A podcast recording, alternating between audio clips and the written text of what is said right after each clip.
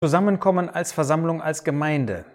Das ist eine Gelegenheit, wo die Versammlung, die Gemeinde Gottes ganz besonders sichtbar wird. Ja, eigentlich fast die einzige Gelegenheit heute, wo man die Versammlung Gottes wirklich sehen kann. Michael hat schon in einigen Videos gezeigt, Grundsätze im Blick auf die Versammlung Gottes, die Bilder der Versammlung Gottes, also Haus und Leib Christi und so weiter. Und diese Versammlung, sie kommt zusammen. Und Gottes Wort, der Herr Jesus selbst sogar, er zeigt uns, dass das ein ganz besonderes Zusammenkommen ist, wenn die Gläubigen im Namen des Herrn Jesus, wie der Herr Jesus das sagt, zusammenkommen. Wir lesen in Matthäus 18, Vers 20, denn wo zwei oder drei versammelt sind in meinem Namen, da bin ich in ihrer Mitte. Da gibt es eine ganz besondere Segensverheißung, dass er persönlich in der Mitte ist. Natürlich nicht leibhaftig, wir sehen ihn nicht, weil er nicht mit seinem Körper anwesend ist, aber ganz persönlich ist er in unserer Mitte, ist er der Mittelpunkt. Dafür gibt es eine Voraussetzung, nämlich wenn zwei oder drei versammelt sind in seinem Namen. An anderer Stelle spricht der Apostel Paulus von derselben Sache. In 1. Korinther 11 zum Beispiel, Vers 18, sagt er, wenn ihr als Versammlung in dem Charakter von Versammlung, von Gemeinde zusammenkommt. Und diese beiden äh, Blickwinkel auf das Zusammenkommen wollen wir uns in den nächsten Videos anschauen. Zunächst einmal möchte ich jetzt zeigen, was die Voraussetzung ist, dass man im Namen des Herrn Jesus als Versammlung, in dem Charakter von Versammlung, Gemeinde Gottes zusammenkommt. Und der Jesus macht das eigentlich sehr deutlich, wo zwei oder drei versammelt sind in meinem Namen. Nun zuerst einmal, wo man muss zusammenkommen. Das kann man nicht virtuell tun. Natürlich kann man sich virtuell verbinden und das kann Gemeinschaft geben. Aber man muss an einem Ort zusammenkommen. Das meint der Herr Jesus hier, wo, dass man an einem Ort zusammenkommt. Aber er gibt darüber hinaus noch diese Bedingung, dass es in seinem Namen sein muss. Wenn man das in einfachster Weise zusammenfasst, dann heißt das, da wo er Autorität besitzt, wo man auf ihn, das heißt auf sein Wort hört, wo man das zu verwirklichen sucht, was er in seinem Wort uns niedergelegt hat. Und wir haben schon gemerkt, es geht um das Neue Testament, weil die Versammlung Gottes erst nach Pfingsten, mit Pfingsten, Apostelgeschichte 2 gebildet worden ist, also die Belehrungen darüber auch im Neuen Testament zu finden sind.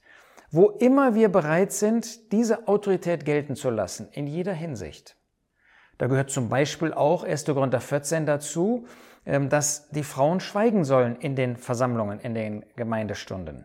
Also wo das verwirklicht wird, wo die Autorität des Herrn gelten gelassen wird, und zwar man sich ihr ganz unterordnet, da ist die wichtigste Voraussetzung erfüllt. Natürlich reicht es nicht, dass du und ich uns jetzt einfach zusammensetzen. Das ist auch schöne Gemeinschaft. Aber deshalb habe ich auch 1. Korinther 11 gelesen, es muss natürlich in dem Charakter der Versammlung sein. Das macht auch Matthäus 18 deutlich, denn Matthäus 18, Vers 20 folgt auf eine Belehrung, die in Vers 17 über die Versammlung spricht.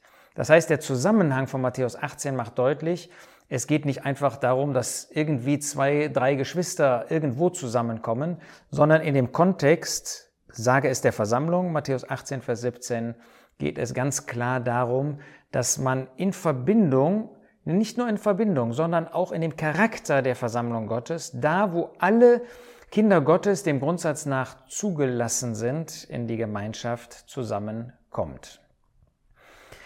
In seinem Namen heißt natürlich dann auch noch etwas mehr.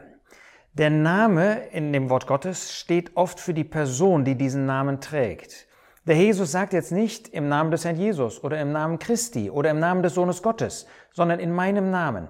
Das macht deutlich, dass wir die Person des Herrn Jesus anerkennen müssen in all ihrer Herrlichkeit, in all ihrem Umfang, wie Gottes Wort davon berichtet. Das ist zum Beispiel seine Person als solche.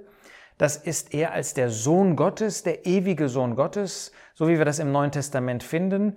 Schaut euch das Video von Michael Hart dazu an, der auch über den Herrn Jesus als den Sohn Gottes ähm, etwas gebracht hat hier auf dieser Seite. Auch über den Herrn Jesus als Mensch. Er ist vollkommen Mensch. Wer also ablehnt, dass Jesus Mensch ist, der kann nicht in dieser Weise zusammenkommen. Und natürlich gehört dazu auch, dass der Jesus sündlos ist. Das heißt, dass der Jesus nicht sündigen konnte. Das alles steht in Verbindung mit seinem Namen. Aber nicht genug damit. Sein Name, der Name Jesu, der Name des Herrn Jesus steht auch in Verbindung mit seinem Werk. Ich nehme mal als ein Beispiel 1. Johannes 2. In 1. Johannes 2 sagt der Apostel Johannes zu den Gläubigen, an die er sich wendet, über den Herrn Jesus. 1. Johannes 2, Vers 2. Und er, Jesus Christus der Gerechte, ist die Sühnung für unsere Sünden. Er ist die Sühnung. Wir wissen, dass die Sühnung bewirkt worden ist durch sein Werk auf Golgatha. Aber das wird hier als Person beschrieben. Das heißt, der Herr Jesus wird hier in dem Werk als seine Person, die untrennbar zu seinem Werk gehört und das Werk untrennbar zu seiner Person gehört, beschrieben. Das heißt, wir müssen auch an den biblischen Belehrungen über das Werk, über das Kreuz von Golgatha festhalten. Zum Beispiel, wenn jemand heute lehrt, dass am Ende alle in den Himmel kommen werden, ähm, dass es da zwar vielleicht irgendwie so eine Zwischenprüfung gibt oder ein Fegefeuer, von dem Gottes Wort überhaupt nicht berichtet, ähm, dann ist das ganz klar im Widerspruch zu Gottes Wort. Gottes Wort sagt, dass es solche gibt, die verloren gehen, die in den Feuersee geworfen werden. Allversöhnung steht im Widerspruch zu dem Werk des Herrn. Auf der anderen Seite, wenn manche sagen, dass äh, manche verworfen sind nach dem Ratschluss Gottes, dass sie sich überhaupt nicht bekehren können. Auch das steht im Widerspruch zum äh, Wort Gottes, wo deutlich wird, dass das Werk jedem angeboten wird. Aber das ist immer noch nicht alles, denn der Name des Herrn Jesus steht auch und deshalb ist das Zusammenkommen in seinem Namen verbunden mit dem Zusammenkommen als Versammlung, als Gemeinde. Es steht auch in Verbindung mit der Versammlung Gottes.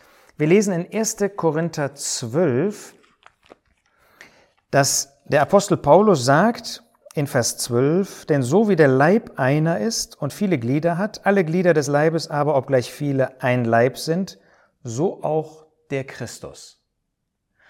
Der Christus, wer ist das? Das ist die Versammlung Gottes. Die Versammlung Gottes ist verglichen hier mit einem menschlichen Körper. Und der Christus ist hier die Versammlung. Das heißt, wenn es um den Namen des Herrn Jesus geht, dann geht es auch darum, dass wir das, was Gottes Wort über die Versammlung Gottes sagt, über die Gemeinde Gottes sagt, dass wir das festhalten müssen. Zum Beispiel, dass da ein Leib ist, dass wir die Einheit des Geistes bewahren sollen im Band des Friedens und so weiter. Übrigens wird das bestätigt in Epheser 3, wo von dem Geheimnis des Christus die Rede ist und gemeint ist die Versammlung Gottes. Das wird dann in den Folgeversen erklärt. So fasse ich zusammen. Zusammenkommen als Versammlung, wir akzeptieren die Autorität des Herrn Jesus. Im Blick auf seine Person, im Blick auf sein Werk, im Blick auf die Versammlung und wir kommen in diesem Charakter zusammen, dass alle Kinder Gottes dem Grundsatz nach dort zusammenkommen können. In den nächsten Videos wollen wir uns anschauen, was es für Zusammenkünfte gibt. Zum Beispiel das Brotbrechen, zum Beispiel das Zusammenkommen zur Auferbauung der Gläubigen, zum Beispiel das Zusammenkommen zum Gebet und auch das Zusammenkommen zum Aufnehmen und zum Ausschließen. Die drei erstgenannten sind solche, die regelmäßig stattfinden. Natürlich haben wir nicht an jedem ersten Tag der Woche jemanden, den wir aufnehmen oder den wir ausschließen müssen. Aber auch da werden wir sehen, dass es ein Zusammenkommen in diesem Charakter ist, wo die Versammlung Gottes zusammenkommt. Beim nächsten Mal schauen wir uns dann das Brotbrechen an.